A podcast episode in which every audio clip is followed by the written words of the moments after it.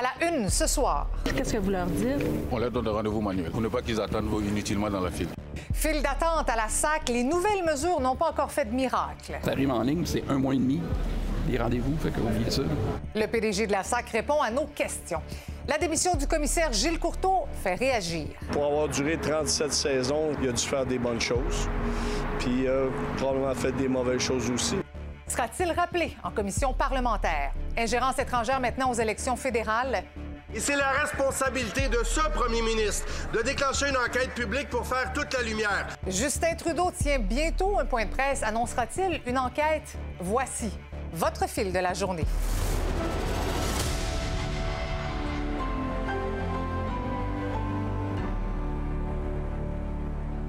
Bonsoir, bon début de semaine. Je ne sais pas si vous faites partie de ceux qui ont besoin des services de la Société d'assurance automobile du Québec par les temps qui courent, mais disons que c'est pas simple. Encore aujourd'hui, il y avait de longues files d'attente devant les succursales de la SAC. Pourtant, la ministre Geneviève Guilbeault a levé le ton en fin de semaine à l'endroit des gestionnaires, exigeant qu'on fasse entrer les usagers au moins à l'intérieur plutôt que de leur faire faire la file dehors, au froid. Véronique Dubé est allée voir comment ça s'est passé aujourd'hui. À la succursale Henri Bourassa, où je me trouve, il y a une capacité journalière de 270 rendez-vous. La file que vous voyez ici, ce sont des gens qui ont pris des rendez-vous, mais pour la plupart après le 20 février. Donc, ce que l'on fait, c'est qu'on leur donne un autre rendez-vous pour qu'ils reviennent plus tard. Qu'est-ce que vous leur dites? On leur donne un rendez-vous manuel Manuel? OK, Ouais. parfait, c'est pour ne pas qu'ils attendent inutilement dans la file. OK, c'est ce que vous êtes venu faire? Exactement. Comment vous trouvez ça de devoir euh, attendre comme ça à l'extérieur? Ben, c'est pas génial, franchement, là. Parce que l'autre fois, j'ai venu, je suis venue pour. euh, j'ai cru que je vais renouveler mon permis le même jour. Ils m'ont dit non, tu dois, on doit prendre un rendez-vous et presque 45 minutes pour prendre un rendez-vous. Et là, je suis, j'ai un rendez-vous et je dois attendre encore. Heureusement, il fait beau. En fait, si je peux pas aller changer mon permis, euh, je serai plus autorisée à conduire ici. Donc ça risque d'être problématique pour le travail. Moi, je suis de Laval, j'ai dû venir jusqu'ici parce que j'ai pas trouvé de rendez-vous justement à Laval. Euh, c'est juste comme trouver une solution, téléphoner aux gens, envoyer un email, faire quelque chose pour pas que les gens se déplacent puis perdent leur temps parce que c'est n'importe quoi, c'est euh, c'est tellement mal fait. Pourquoi ça n'a pas fonctionné de façon électronique? Euh, parce que dans certains cas, on n'a pas les adresses courriels de nos clients. Par exemple, dans l'ancien univers, l'ancien monde informatique, on n'avait pas nécessairement les adresses courriels parce qu'on n'avait pas de compte client. Maintenant, avec SACLIC, on pourra faire ce genre d'intervention si les gens décident de nous laisser leur courriel. Il y avait aussi une autre file, mais ici, on n'accepte que 15 personnes sans rendez-vous. Sans rendez-vous, allez-y de l'autre côté là-bas. Ceux qui n'ont pas de rendez-vous, allez-y dans l'autre ligne là-bas. Tu sais, quand tu veux faire quelque chose, fais-le bien. Dans le fond, vous pensez qu'il aurait dû implanter le système un peu en projet pilote avant? Mais oui, un par un, tu, tu, tu l'améliores et il fonctionne, puis tu changes. Tu dis, OK, on l'a amélioré à 100% puis là, on va aller le planter à- dans toutes les succursales, partout. La SAC dit avoir ajouté 150 employés pour exercer un meilleur tri dans les files d'attente, mais pour l'instant, ça ne semble pas se faire ressentir et certains ont même pris les grands moyens. Vous attendez là depuis combien de temps? Ça fait quatre heures. Ça fait 4 heures.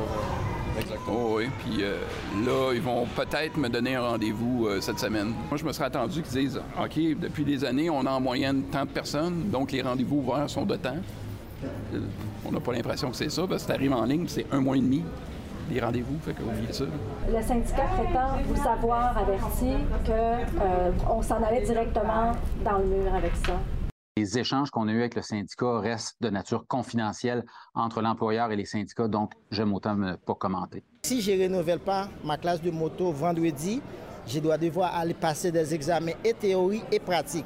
Je comprends qu'il y a un bug, je comprends qu'il y a un problème, mais à un moment donné, là, quand ça fait quatre fois, j'ai perdu ma journée de travail à cause de ça. Je retrouve maintenant Denis Marcelet, qui est président directeur général de la SAC. Bonsoir, Monsieur Marcelet. Bonsoir, Madame Bergeron. D'abord, quel... Merci de m'avoir invité. Ça nous fait, ça nous fait plaisir. D'abord, quel bilan tirez-vous de la journée d'aujourd'hui? Pas terrible. Alors, je vais être franc avec vous. Euh, je ne peux pas être satisfait de cette journée-là quand je vois, euh, quand je vois le, le topo que vous avez présenté. Évidemment qu'on était au courant. Euh, moi, je vous dis une chose, là. Demain, à compter de 7 heures, les files d'attente à l'extérieur, ces gens-là vont être dans un abri chauffé. Alors, il n'y aurait plus de files d'attente à l'extérieur. Ça s'est Euh, confirmé à aux villes 100 d'attente, là, dès 7 heures demain matin. Mais pourquoi c'était pas déjà Ben, implanté écoutez, ce moi, matin? Des engagements qui ont été pris à mon égard, puis des, euh, des- qui, ont été, euh, qui ont été même euh, contractés. Euh, il, y a, il va y avoir quelque chose demain à compter de 7 heures. OK. Devant, Alors, devant les. euh, J'espère, que la personne qui a eu l'engagement va respecter la sienne, mais moi, c'est ce que je je suis prêt à dire aux citoyens qui vont Bon. se rendre demain. Euh, et, la gestion des, euh, des files d'attente, ben écoutez, il y a des équipes qui sont dédiées, qui euh, davantage de personnes qui vont être dédiées à gérer adéquatement les files d'attente. Pourquoi? Parce que le problème qu'on a, c'est qu'il y en a qui ont un rendez-vous. Bon, exceptionnellement, aujourd'hui, il y avait plus de personnes, il y avait une file d'attente pour ceux qui avaient déjà des rendez-vous. Ça, je vais obtenir des explications parce que vraiment, je ne comprends pas. Et il, y avait, il y a habituellement des gens qui viennent sans rendez-vous. Alors, les personnes qui viennent sans rendez-vous, on va systématiquement parler à chacune des personnes, d'abord pour identifier si la raison pour laquelle il vient, si c'est une raison urgente, par exemple, son permis de conduire, la date d'échéance, c'est Mhm. dans deux jours ou est déjà expiré. Et là, on vous garantit qu'on va passer ces personnes-là sans rendez-vous parce que c'est une question urgente. On va qualifier finalement le degré d'importance des personnes. OK. Mais le problème qu'on a, puis vous, me- vous allez me demander pourquoi c'est que tant de monde que ça. Ben oui. C'est Parce que, parce que euh, on est le premier grand projet de transformation numérique au, gouver- au gouvernement du Québec. On est un des projets les plus importants de transformation au Canada. Ben oui, mais Et- justement, mais pourquoi pas avoir. Vous le dites vous-même que c'était un grand projet, un grand virage, mais on se demande comment ça se fait que, c'était pas, que vous n'étiez pas prêt à recevoir cet, cet achalandage-là supplémentaire? Je vais vous le dire euh, de façon bien transparente, on ne s'attendait pas à avoir euh, autant de- autant puis je vais vous expliquer pourquoi. Parce que comme on est le premier grand projet, le SAG, qui est le service d'authentification gouvernementale, qui est le- on démarre avec nous. Tout citoyen du Québec doit, préalablement ouvrir un compte client à sa clique, doit s'authentifier. Et pour s'authentifier, au moment où on se parle, ça prend quatre identifiants.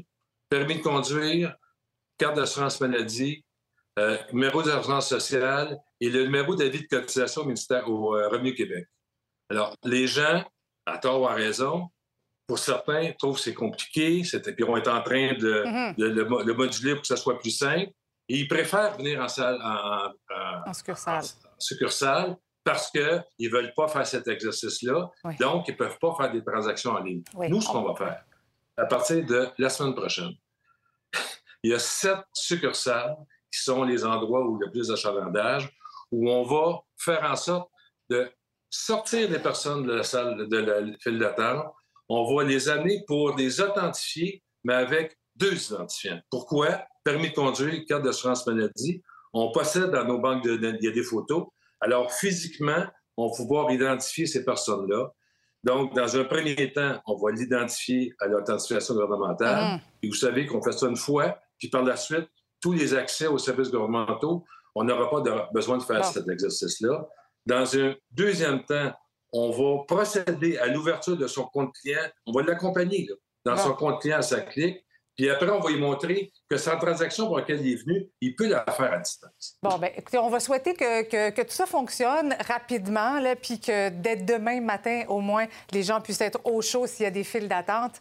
Euh, on va aller vérifier ça sur le terrain Ouais. demain. À 7 heures, on sera. Euh, je le sais, vous allez me rappeler si jamais ce n'est pas le cas. C'est clair euh, qu'on vous rappelle demain si disponible, fonctionne mais, mais- mais blague à part, Oui. blague à part c'est important que les gens qui viennent en- en- en- en- dans nos sites, Oui. qui viennent lorsqu'il y a une situation urgente, Oui. pour essayer, pendant la période de transition, donner un peu d'air pour qu'on puisse gérer adéquatement, parce que, Oui. évidemment, que tout système demande une période d'adaptation.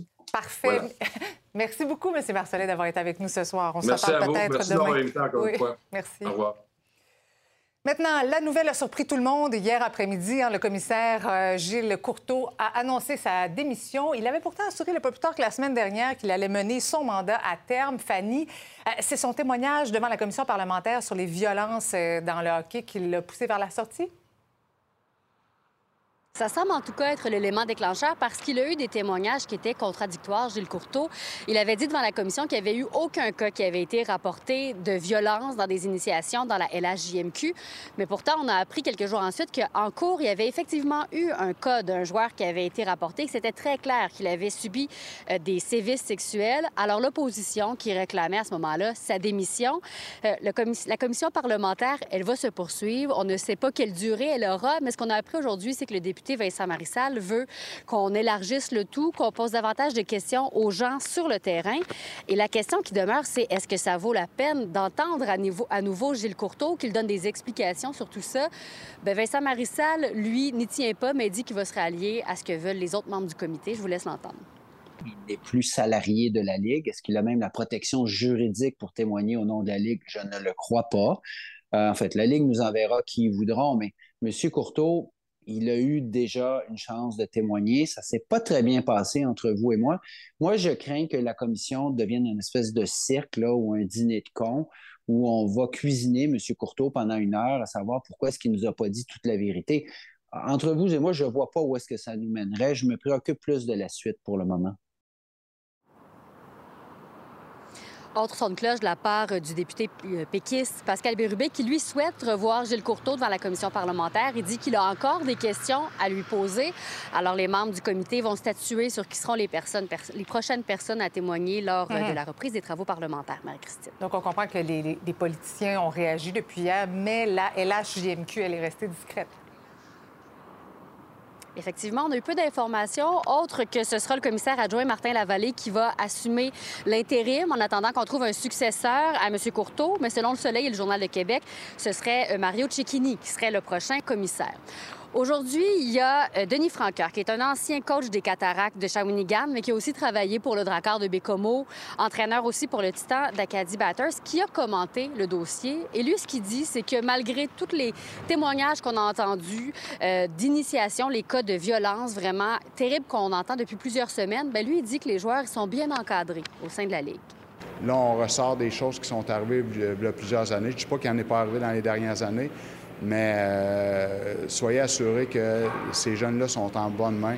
C'est des gens qui veulent le bien-être de ces enfants-là. Euh, puis euh, je suis convaincu que la, Ligue va continuer dans ce sens-là. puis va faire en sorte que ces jeunes-là puissent vivre un beau parcours au niveau junior. C'est quand même une école de la vie, là. ça forme des bons individus. Moi, j'en suis témoin. J'en ai eu des joueurs qui aujourd'hui œuvrent dans la société. C'est des excellentes personnes, des excellents citoyens et la LHJMQ qui a refusé nos demandes d'entrevue aujourd'hui. Merci, Fanny. Merci. Maintenant, on attend le premier ministre Justin Trudeau qui fera un point de presse au cours des euh, prochaines minutes. Là, on nous dit aux alentours de 17h30. Il demandera une enquête sur l'ingérence étrangère dans les élections fédérales. Mais analyste, la, la pression quand même continue de monter aujourd'hui sur Justin Trudeau. Oui, parce que tous les partis se sont ralliés à la même cause, mhm. celle de redemander la tenue de cette fameuse enquête sur l'ingérence euh, étrangère dans les élections. Le chef du nouveau Parti démocratique le souligné, l'importance d'une approche non partisane. C'est pour ça qu'on réclame notamment cette enquête, mais aussi parce qu'il dit qu'en ce moment, ça ne fonctionne pas. Le comité parlementaire en place ne donne pas les résultats escomptés. Euh, l'importance d'avoir une approche non partisane euh, après ce qu'on a vu dans, dans le comité, c'est clair que ce comité, ce n'est pas quelque chose qui travaille pour trouver des solutions, pour régler les choses. C'est vraiment un jeu politique la période de questions a été franchement houleuse aujourd'hui aussi. Oui, ambiance électrique. C'est comme si on assistait à un match de ping-pong, ce qui n'est pas euh, anormal quand il y a des questions aussi épineuses euh, à la période de questions. Mais d'un côté, le Parti libéral, qui a été représenté par euh, deux de ses ministres, a dit les, les choses en place font l'affaire, alors que les partis d'opposition ont dit mais de quoi avez-vous peur pour refuser cette, la tenue de cette commission, d'enquête. On écoute ce que ça donne. Il y a des allégations graves d'ingérence et c'est la responsabilité de ce premier ministre de déclencher une enquête publique pour faire toute la lumière. Les gens méritent la transparence. Nous avons mis en place une série de mesures, y compris, Monsieur le Président, des mesures législatives pour s'assurer que nos institutions démocratiques sont protégées de cette ingérence inacceptable. De deux choses l'une. Soit il y a ingérence des autorités chinoises dans notre système électoral et il faut tout faire pour y mettre un terme, soit il n'y a pas ingérence et une commission d'enquête permettra de redonner confiance à la population en leur système électoral. Qu'attend le gouvernement dans ces conditions pour mettre sur pied une commission d'enquête publique et indépendante? On a aussi appris que la GRC ouvre une enquête sur les fuites d'informations aux médias parce qu'on le rappelle, c'est le Globe and Mail qui avait mis la main sur des dossiers classifiés des services de renseignement secrets. C'est comme ça qu'on a su que la Chine a tenté d'influencer le, le résultat des élections. Merci beaucoup, Anaïs. Évidemment, on surveille ce point de presse de Justin Trudeau. Merci, Anaïs. Merci. Puis toujours à Ottawa, justement, deux jours de la Journée internationale des droits des femmes, le groupe à l'origine de la pétition Stop les cyberviolences interpelle le premier ministre Justin Trudeau. Il demande au gouvernement de déposer le projet de loi pour bannir le contenu haineux et violent en ligne. Le groupe a reçu aujourd'hui l'appui du Bloc québécois. Selon l'une des organisatrices, la réalisatrice Guylaine Marois, la cyberviolence atteint des niveaux inégalés et les femmes en seraient la première cible. Maintenant, tout un branle-bas aujourd'hui à l'école secondaire Jacques Rousseau à Longueuil. Euh, Il y a un adolescent qui a été poignardé là, tout près de l'établissement scolaire. Je retrouve Marie-Michel sur place. Donc, il y a un adolescent qui a été arrêté en lien avec cette agression? Oui, on parle d'une personne d'âge mineur, donc un adolescent qui est, euh, qui est présentement rencontré par les enquêteurs du service de police de la ville de l'agglomération de Longueuil ou qui est sur le point de l'être, me dit-on. Ça s'est passé, Marie-Christine, vers midi, en pleine heure de lunch à l'école secondaire Jacques Rousseau. On a très peu de détails entourant les circonstances de l'altercation, mais ce qu'on sait, c'est qu'il y a un adolescent de 15 ans qui a été poignardé à l'arme blanche devant ses camarades de classe. Le jeune garçon a été transporté à l'hôpital pour traiter des blessures à l'abdomen. À l'abdomen, il s'y trouve toujours, mais sa vie est hors de danger. Là-dessus, la porte-parole du SPAL. Pour l'instant, on ne peut pas confirmer le lien entre les deux jeunes et puis les circonstances qui entourent l'agression. Euh, pour l'instant, on peut confirmer par contre que la victime est toujours euh, dans un centre hospitalier de Montréal, mais on ne craint pas pour sa vie, heureusement. On demande aux gens qui auraient de l'information à nous fournir concernant cet événement d'appeler la ligne Info Azimut au 450-646-8500. Bon, heureusement, l'adolescent est hors de danger, Marie-Michel, mais ça a dû créer quand Oui. même toute une onde de choc chez les élèves et le personnel aussi. Oui, bien surtout que c'est arrivé euh, en plein jour et on ne sait pas encore le lien entre les deux adolescents. Et euh, effectivement, j'ai parlé avec plusieurs personnes aujourd'hui et les gens sont inquiets parce qu'on est encore dans un, dans un contexte de hausse de violence. Et euh, tu te rappelles, Marie-Christine, il y a même pas euh, quelques semaines, à la fin du mois de janvier, Mhm. il y avait un adolescent qui avait été poignardé à Montréal-Nord dans des circonstances euh, similaires euh, sur le terrain de l'école, devant ses camarades de classe. Alors, ça inquiète énormément. Il y aura d'ailleurs euh, une présence policière supplémentaire là, au cours des prochains jours près de, près de l'école euh, près de l'école secondaire Jacques Rousseau. Et j'ai parlé de la situation avec des élèves ici et on me dit qu'il y a des couteaux à l'intérieur des murs de l'école. Voici euh, ce que trois jeunes femmes avaient à me dire. Je me sens vraiment pas à l'aise. C'est pas, je me sens pas en sécurité dans cette école parce que il y a trop de bagarres. Si il y aurait encore des sécurités, il y aurait pas ce genre de regroupement à l'extérieur. Mais là, vu qu'il manque de sécurité et de manque d'éducation dans cette école, ben il se passe ce genre de choses. S'il y aurait plus de sécurité, plus de professeurs à l'affût de l'extérieur, euh, ben on serait en sécurité quoi.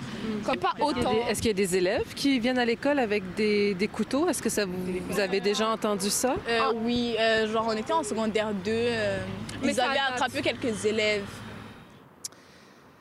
Donc, dans cette histoire, euh, il y a un euh, suspect arrêté, euh, interrogé euh, du côté des policiers. Hmm. Et on me dit qu'il n'y aurait pas d'autres suspects là, dans la mire des enquêteurs pour l'instant. Et du côté du conseil scolaire, on n'a toujours pas eu de réponse de leur part. Parfait. Merci beaucoup, Marie-Michel.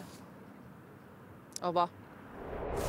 Un mois s'est écoulé depuis euh, les séismes meurtriers en Turquie et en Syrie. Où en est la situation aujourd'hui? On se rend sur place. Au retour.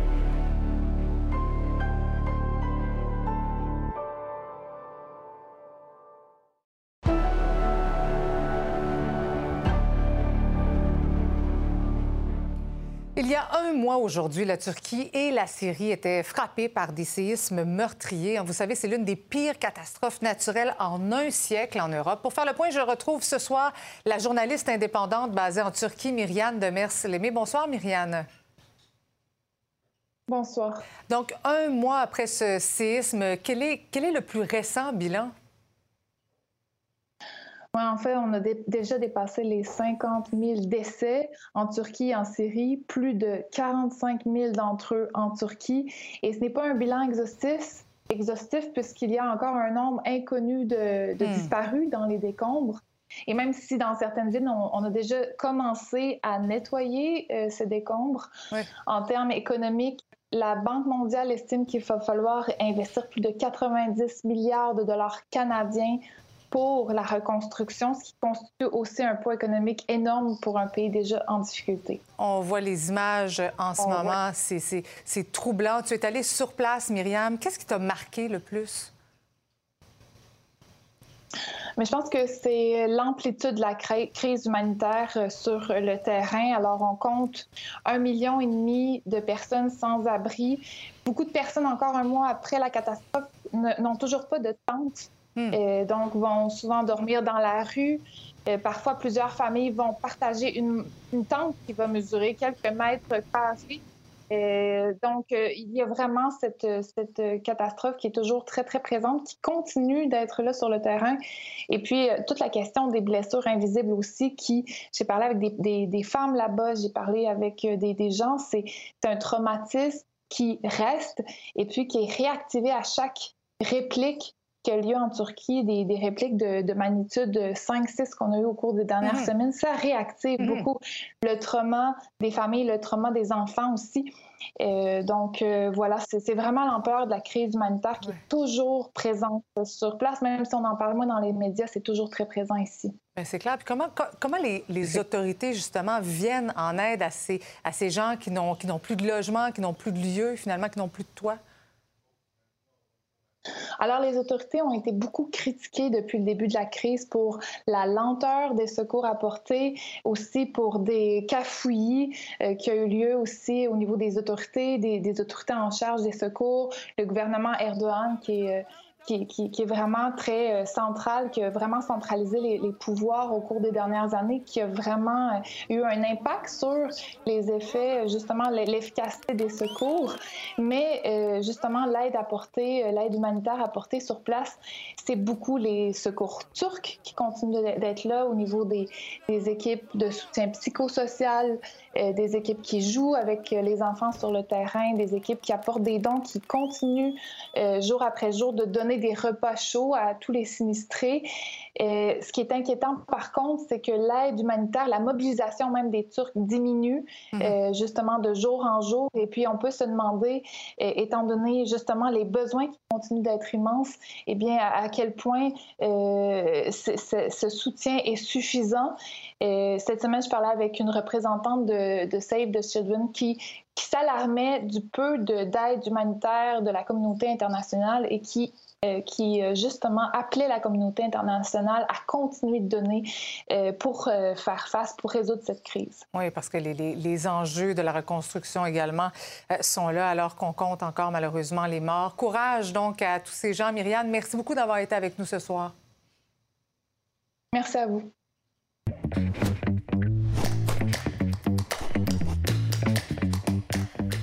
Salut Yves. Salut Bon lundi, je suis contente de te retrouver. Mais moi aussi. Euh, on s'attend à un point de presse au cours des prochaines minutes de Justin Trudeau. On peut voir des images en direct de ce point de presse. On s'attend à ce qu'il annonce une certaine forme d'enquête concernant l'ingérence chinoise ou étrangère dans les élections fédérales. Écoute, il doit euh, montrer qu'il prend ça au sérieux. Ben, D'abord parce que l'ingérence dans, dans, le système démocratique, c'est légèrement important. Et deuxièmement parce que, selon tout ce qu'on a pu lire jusqu'à maintenant, ben, c'est le Parti libéral qui en a profité. Et euh, M. Trudeau a eu, des, euh, au début de son mandat et un peu avant, des propos favorables à la Chine. Euh, et puis hmm. la, fondation qui porte le nom de son père a reçu de l'argent qu'ils ont, ont, remboursé. Mais donc, il faut qu'il montre qu'il prend ça au sérieux. Maintenant, j'ai bien hâte de voir Marie-Christine, quelle forme ça va prendre? Ben Est-ce que ça va être une commission indépendante? Ou un comité On va regarder ça tantôt. Oui, donc euh, tu resteras avec moi pour analyser ce fameux point de presse. Euh, entre-temps, j'aimerais revenir avec toi sur euh, la démission de Gilles Courteau, parce que vendredi, Gilles Courteau disait non, non, non, je reste en poste, je complète mon mandat. Et là, dimanche, oui. prend quand même tout le monde par surprise en disant je quitte je démissionne. Qu'est-ce qui s'est passé entre les deux? Il s'est passé François Legault. Alors, il s'est passé que le premier ministre du Québec a manifesté publiquement son insatisfaction face euh, à ses réponses.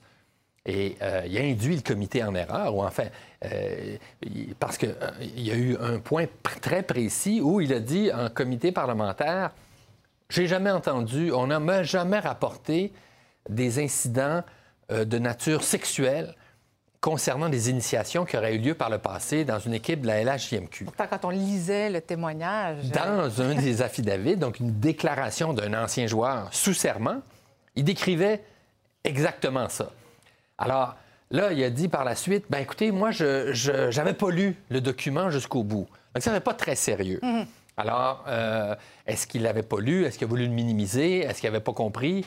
En tout cas, de toute manière, quand vous êtes le commissaire qui représente la Ligue, Là, il faut bien comprendre qu'il y a beaucoup de pression politique sur la Ligue. Hein. La ministre des Sports, Isabelle Charret, déjà, eh, on sait que ses rapports ne sont pas très bons avec la Ligue, veut que les bagarres soient carrément interdites, même si ça a beaucoup diminué, et elle fait des pressions là-dessus. Donc là, probablement, les propriétaires disent ça, c'est plus l'homme de la situation. De toute manière, il a annoncé l'an dernier son départ en mai 2024. Ah, il voulait rester jusqu'à la fin, mais là, il devient un poids et non pas quelqu'un qui peut aider la Ligue. Ce qui, ce qui est un peu ironique ou triste pour lui, euh, quels que soient ses torts, c'est que dans le reste du Canada, les autres ligues juniors ont fait beaucoup moins que ce qui a été fait au Québec. Mm-hmm. Les bagarres sont beaucoup plus tolérées. Et toutes les avancées auxquelles il a contribué, bien du progrès à faire, ben, c'est quand même lui qui part et les autres ne sont pas inquiets. Oui, et son successeur aura évidemment euh, des défis. On pourra en rejaser, évidemment. Et bien sûr. tu ne quittes euh, pas très loin. Tu vas prendre une petite, une petite, eau fraîche en attendant le point de presse de Justin Trudeau. On se reparle tout à l'heure. Merci. Une nouvelle vous fait réagir. Vous avez une histoire à partager, un sujet d'enquête à nous transmettre. Je vous invite à nous écrire à l'adresse courriel suivante, ma nouvelle à commercial nouveau.info. Bonsoir, Lisa Marie. Bonsoir, Marie-Christine. Alors, il y a des organismes de soutien pour personnes trans qui crient à l'aide. Oui, il faut le dire, les temps sont difficiles pour euh, la plupart des organismes communautaires, mais particulièrement pour ceux qui travaillent auprès des personnes marginalisées. C'est le cas de Trans Estrie, qui offre des services de soutien aux communautés trans et non binaires. L'organisme attend avec impatience d'ailleurs. Et euh, une certaine crainte, je vous dirais, le budget du gouvernement du Québec, ce sera le 21 mars. Imaginez, ils ont besoin de 350 000 par année au minimum s'ils veulent survivre. Ils ont 100 000 Alors, sans nouveau financement, l'équipe qui pourrait devoir mettre la clé sous la porte. Voici un extrait du reportage de ma collègue Alexandra Paris. Plus on coupe, ben c'est des vies qu'on ne réussira pas à sauver, en fait. Là. Si tu n'avais pas eu Transestrie dans ta vie, sur ton chemin, est-ce que tu penses que tu serais qui tu es aujourd'hui? Oh non, définitivement pas. C'est un des premiers organismes qui m'a offert du support. Fait que sans Transestrie, il y a beaucoup de chances que je sois pas la personne que je suis aujourd'hui, voire même que je sois pas là aujourd'hui pour vous parler. C'est à ce point-là que les services sont importants pour nos jeunes. Si on est fermé, s'ils se claquent devant la porte, ils n'iront pas chercher du soutien, puis ils vont se retrouver où? Bien, à l'urgence, à l'hôpital ou à la morgue. Voilà, quel témoignage. Bien, merci beaucoup, Lisa Marie. Bonne soirée, bon bulletin.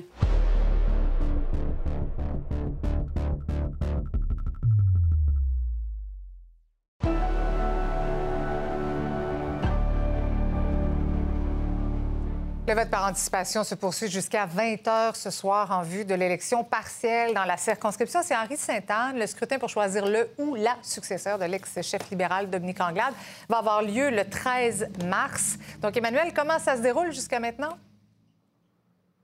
Bien, de ce qu'on en a vu aujourd'hui, là, ça se déroule plutôt bien. C'est pas la folie, mais bon, ça rentre et ça sort régulièrement.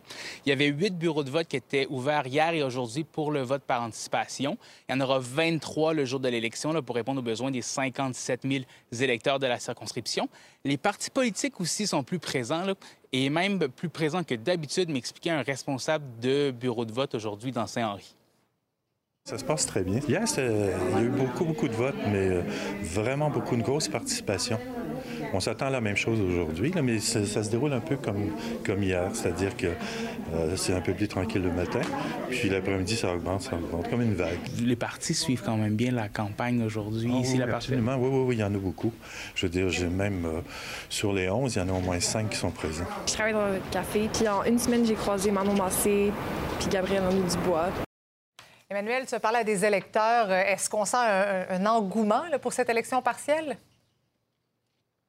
Surprenamment, oui. Je dis surprenamment parce que on le sait, les partiels suscitent généralement moins d'intérêt que les élections générales, mais aussi parce que cette élection-là va avoir aucun effet sur la balance du pouvoir euh, à Québec. C'est-à-dire que la CAQ va garder sa super majorité et que le PLQ va demeurer dans l'opposition. Mais on sent qu'ici, il y a quelque chose de ce qui se passe qui est spécial. Il faut dire qu'aux dernières élections, aux élections générales, QS était passé à moins de 3 000 votes de défaire Dominique Anglade, la chef libérale, dans cette forteresse historique du PLQ. Donc, comme vous allez l'entendre, on sent chez les électeurs de QS que là, il y a eu une euh, occasion à saisir. Et du côté des électeurs du PLQ, bien, on veut préserver le siège. À la dernière élection, le, parti pour lequel je vote était presque élu, donc je trouvais important de venir apporter mon vote euh, peut-être que cette fois-ci, ça va être différent. And I vote every time. This is not different, this federal or something. Uh, I think this is the best for me if I vote for the Liberal. On est assez chanceux pour qu'on nous demande notre opinion, donc euh, je vais la donner, puis euh, je m'implique euh, de cette façon-là. Pour moi, c'est important là, que ce soit quelqu'un, comme tu dis, qui, qui connaisse le quartier, les gens, comment Saint-Henri, Sainte-Anne est, pas quelqu'un qui soit parachuté ici puis qui vienne comme juste pour avoir sa place de député.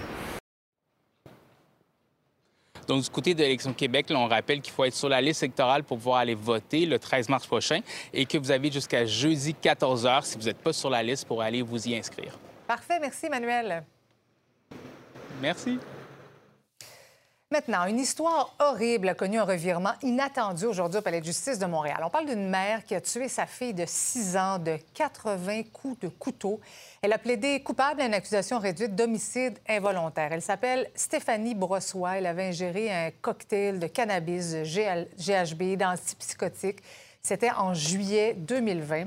Au départ, elle était accusée de meurtre au second degré, mais avec son plaidoyer de culpabilité, elle évite un procès et le risque d'une sentence de prison à vie. Mais évidemment, tout ça, ça fait réagir. J'en discute avec notre collaboratrice, l'avocate criminaliste Nada Boumefta. Bonsoir, Nada. Bonsoir. Comment peut-on en arriver à un homicide involontaire quand on parle de 80 coups de couteau Mhm. sur une enfant de 6 ans. Bon, c'est sûr, c'est très euh, dramatique ce qui s'est passé. C'est une, vie, une victime qui, est morte euh, de ça, de juste de sa propre mère.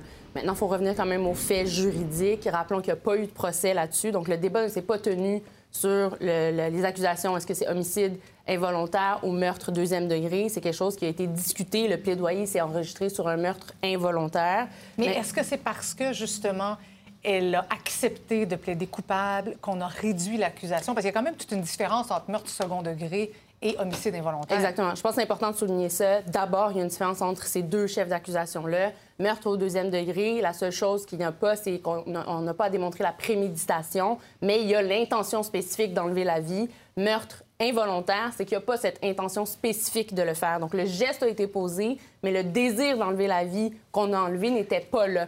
Donc, c'est là-dessus que ça, a dû se jouer. Puis, il ne faut pas oublier, oui, il y a les faits. Donc, les 80 coups de couteau, c'est beaucoup. Euh, clairement, en donnant 80 coups de couteau, on ne peut s'attendre qu'à la mort de la personne. Mais dans son cas, elle, il y a eu plaidoyer euh, également de psychose. Donc, oui, elle a ingéré des éléments. Et au moment des gestes, on parle de consommer aussi du speed qu'elle aurait pris, mais des propos complètement incohérents au moment où la police est venue la chercher. Euh, elle disait qu'un homme courait après elle, que c'est pour cette raison qu'elle devait agir ici. Donc la psychose a été plaidée. Puis généralement, quand on change euh, comme ça de chef d'accusation à un chef euh, moins élevé en termes de, de mens réel, d'intention spécifique, oui, ça change au niveau de la sentence, mais il demeure pas moins que c'est une sentence de prison à vie mais peine minimale de 4 ans avant de pouvoir demander une remise en liberté. Donc, c'est pourquoi on entend parler de peine de peut-être 5 ans, 6 ans. On verra ce qui sera euh, amené et plaidé dans les tribunaux à ce moment-là. Mais le fait qu'il y ait intoxication volontaire, ce n'est pas une psychose euh, créée par une maladie mentale spécifique, c'est vraiment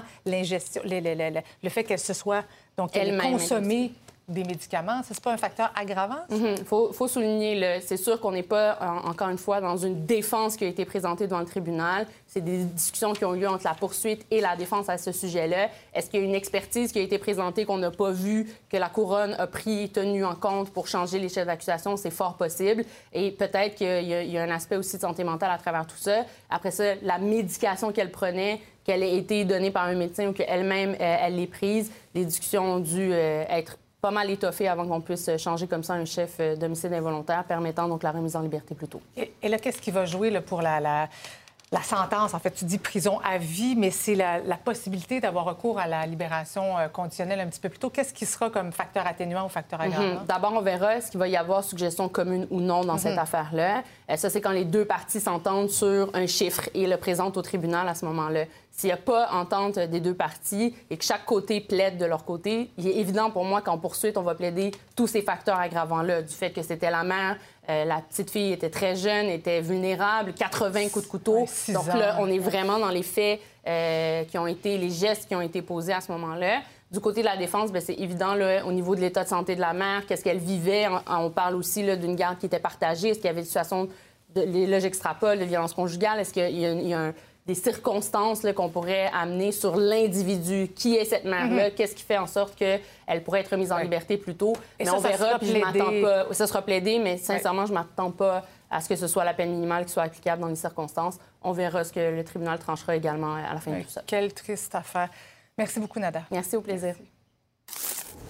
Eh c'est un autre gros chantier qui se met en branle à Montréal. Les premières entraves liées à la réflexion des tunnels Ville-Marie et Vigée seront installées en fin de semaine. La route, donc 136, sera euh, fermée dans les deux directions au centre-ville, donc de vendredi 23 h à lundi 5 h. Ça va permettre la démolition d'une partie du tablier du pont d'étagement du boulevard Saint-Laurent. Il y a des travaux aussi dans les tunnels qui auront lieu, dans les deux tunnels, pardon, qui auront lieu jusqu'en 2026. Je vous rappelle qu'on est toujours en attente du point de presse de Justin Trudeau qui pourrait annoncer donc une enquête sur euh, l'ingérence étrangère aux élections fédérales. On suit ça pour vous. rester là. À tout de suite.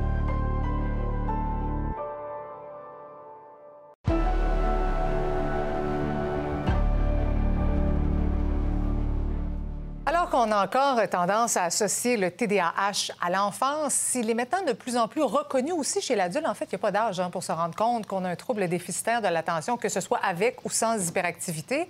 Un organisme de la Mauricie a lancé un nouveau service pour les adultes qui ont besoin de soutien. Les détails avec Rebecca Pépin c'est qu'on veut répondre à le plus de monde possible, que ce soit avec un diagnostic ou non, ou un membre de la famille qui a besoin d'avoir l'information pour euh, accompagner les gens qui aiment. Donc, euh, c'est vraiment pour aider les gens à comprendre la problématique, sensibiliser surtout. Nous, on travaille avec la personne, qu'elle ait un diagnostic ou non. Donc, cette personne-là vient nous chercher l'information, mais on vient aussi les outiller. Euh, ça, ça l'évite aussi d'avoir des surdiagnostics ou d'avoir de la médication parce qu'on sait que la problématique de TDAH, c'est souvent aussi une pleine conscience qui n'est pas réveiller ou en fait euh, explorer. Donc quand on est conscient de ce qu'on a, de ce qu'on vit à l'intérieur, ben on est plus capable de s'adapter aussi dans toutes les sphères de notre vie. Je dirais que le texto c'est une nouvelle porte d'entrée parce qu'on visait à aller chercher plus les 18-25 environ, mais avec l'utilisation qu'on en a fait dernièrement, on s'est rendu compte que même les personnes de 30, 40, puis même parfois 50 ans commencent à l'utiliser parce qu'on voit tout le monde avec des téléphones cellulaires dans les mains maintenant. Les services, on les offre en gros pour un individuel, puis ils vont s'adapter vraiment aux besoins de la personne et tous les services sont gratuits. Si on fait une simulation présentement, quelqu'un qui voudrait vous écrire, on s'en va dans Nouveaux messages, dans nos euh, textos, dans notre téléphone, puis on, on entre quel numéro? Dans le 819 oui. 803 oui. 7 704. Vous, ça sonne comme ça de votre côté? Oui. J'ai une notification, là, comme c'est un message normal. De base, euh, l'application qu'on a choisie ne nous donne pas les noms des gens. Donc, on ne peut pas le savoir avant qu'ils nous le donnent. Puis, on ne renomme pas comme ça si quelqu'un tomberait sur un, un appareil ne pourrait pas savoir qui a envoyé les messages. J'ajouterais que nous, on s'occupe des adultes atteints de TDAH à Mauricie, Centre du Québec. Ils ont des besoins particuliers, que ce soit pour euh, parfois aider dans la vie de couple, la vie familiale, avec les amis, le réseau social, ainsi que euh, au niveau de, l'emploi. On regarde aussi pour euh, rejoindre plus d'employeurs parce que les TDAH sont reconnus pour, s'ils reçoivent une critique négative, surtout s'ils ont le, le trouble d'opposition ou de d'impulsivité, mais ils claquent la porte puis ils reviennent juste plus. C'est totalement gratuit. Puis en fait, euh, le service, c'est vraiment pour tout le monde. Mais on a découvert que c'est vraiment la clientèle euh, 14 à 20, 30 ans. Euh, donc, euh, c'est ça. On est content aussi parce qu'on a de plus en plus d'appels, mais on, en parlait un peu plus tôt. Il y a des organismes qui en arrachent financièrement et qui souhaitent avoir un petit coup de pouce lors du dépôt du budget le 21 mars prochain. C'est le cas notamment de Transestrie. Transestrie, c'est un organisme qui soutient les communautés trans et non-binaires qui risquent malheureusement la fermeture faute de financement. Le reportage d'Alexandra Paris. Salut, je m'appelle Maël, je suis un des jeunes trans qui vient chercher mes services à Transestrie et j'utilise le pronom il, lui. Maëlle, parle-moi de l'importance qu'a eu cet organisme-là dans ton parcours. Euh, Transestrie m'a donné vraiment beaucoup de ressources à travers toute ma transition, mais aussi juste être capable de rencontrer des jeunes qui avaient des vécus similaires aux miens. Ça a vraiment beaucoup aidé, ça a apporté beaucoup de support. Puis ça a aussi permis de supporter mes parents. Bonjour, moi c'est Jen Sainte-Marie. Je suis euh, le parent de Maëlle. Je suis aussi à la direction générale de Transestrie et je n'utilise pas de pronom. Avant même d'être impliqué dans, dans Transestrie, tu as bénéficié des services en tant que parent. Oui. Quelle a été ton expérience à, à ce moment-là? C'était vraiment valorisant parce que tout d'un coup, on se rendait compte, Hey, je ne suis pas une extraterrestre, je ne suis pas toute seule à vivre ce que je vis comme parent. Euh, Il y a d'autres mondes qui vivent des, des défis semblables aux miens. Puis, on est en- dans l'histoire des autres, quand on se voit, mais c'est validant, en fait. Ça donne un soutien moral exceptionnel, puis un soutien technique aussi, parce qu'il y a plein de choses qu'on ne sait juste pas comme parents. Ça fait vraiment du bien parce que je sais que c'est un safe space dans Sherbrooke qui est ouvert comme toute la semaine. C'est comme un poids de moins sur mes épaules. Mon nom est Florence, je suis directrice adjointe de l'organisme et j'utilise les pronoms IL et elle. Le communautaire LGBT, c'est le parent pauvre du communautaire, puis le communautaire trans, c'est le parent pauvre du communautaire LGBT. L'argent qu'on a besoin pour être capable d'offrir tous nos services essentiels, c'est 350 000 par année. On s'enligne à être à moins du tiers de ça pour commencer notre année. Et donc là, en fait, c'est dans mes services essentiels qu'il va falloir que je coupe. OK, on n'est pas dans, dans, dans les projets innovants. C'est que j'aimerais bien pouvoir couper dans le gras, mais il n'y en a pas de gras. Il y a de la peau, les os, mais il n'y a rien d'autre. Plus on coupe, ben c'est- c'est c'est des vies qui vont qu'on qu'on- qu'on réussira pas à sauver, en fait. Là. Si tu n'avais pas eu Transestrie dans ta vie, sur ton chemin, est-ce que tu penses que tu serais qui tu es aujourd'hui? Oh non, définitivement pas. C'est un des premiers organismes qui m'a offert du support. Fait que sans Transestrie, il y a beaucoup de chances que je sois pas la personne que je suis aujourd'hui, voire même que je sois pas là aujourd'hui pour vous parler. C'est à ce point-là que les services sont importants pour nos jeunes. ça me touche toujours parce que, parce que ça me rappelle d'où on est parti. On est parti de loin avec Maëlle. On est parti de situations difficiles et d'une très grande détresse pour en arriver à un épanouissement complet, puis un jeune homme engagé dans sa communauté? Sans des services comme ceux de Transestrie, dans la population générale, ce qu'on ce voit, puis ça, c'est juste dans la dernière année, 42% des jeunes trans et non-binaires auront tenté de mettre fin à leur jour. 67% vont, avoir, euh, vont se mutiler. Euh, puis lorsque nos services sont là, lorsqu'on a du soutien, lorsqu'il y a un accompagnement, lorsque les parents aident, euh, ben on baisse ces proportions-là de 5 à 10 fois. Si on est fermé, s'ils se claquent devant la porte, ils n'iront pas chercher du soutien, puis ils vont se retrouver où? Ben, à l'urgence, à l'hôpital ou à la morgue. Notre mission, c'est la santé mentale. On n'est pas un club social. Nous, on est là pour sauver des vies. Euh, puis c'est complètement injuste que des organismes comme le nôtre reçoivent moins de financement simplement parce que les populations qu'on dessert, c'est des populations marginalisées. Ce que je comprends, c'est que les intervenants ici t'ont permis d'être toi. Oui, exactement. C'est un méchant beau cadeau, ça. Oui, c'est pas pire. Puis j'espère que Transestrie va continuer à être là pour l'offrir à d'autres jeunes. C'est c'est quelque chose qu'on mérite d'être nous-mêmes, Ouais. sans, sans trop d'embûches. là.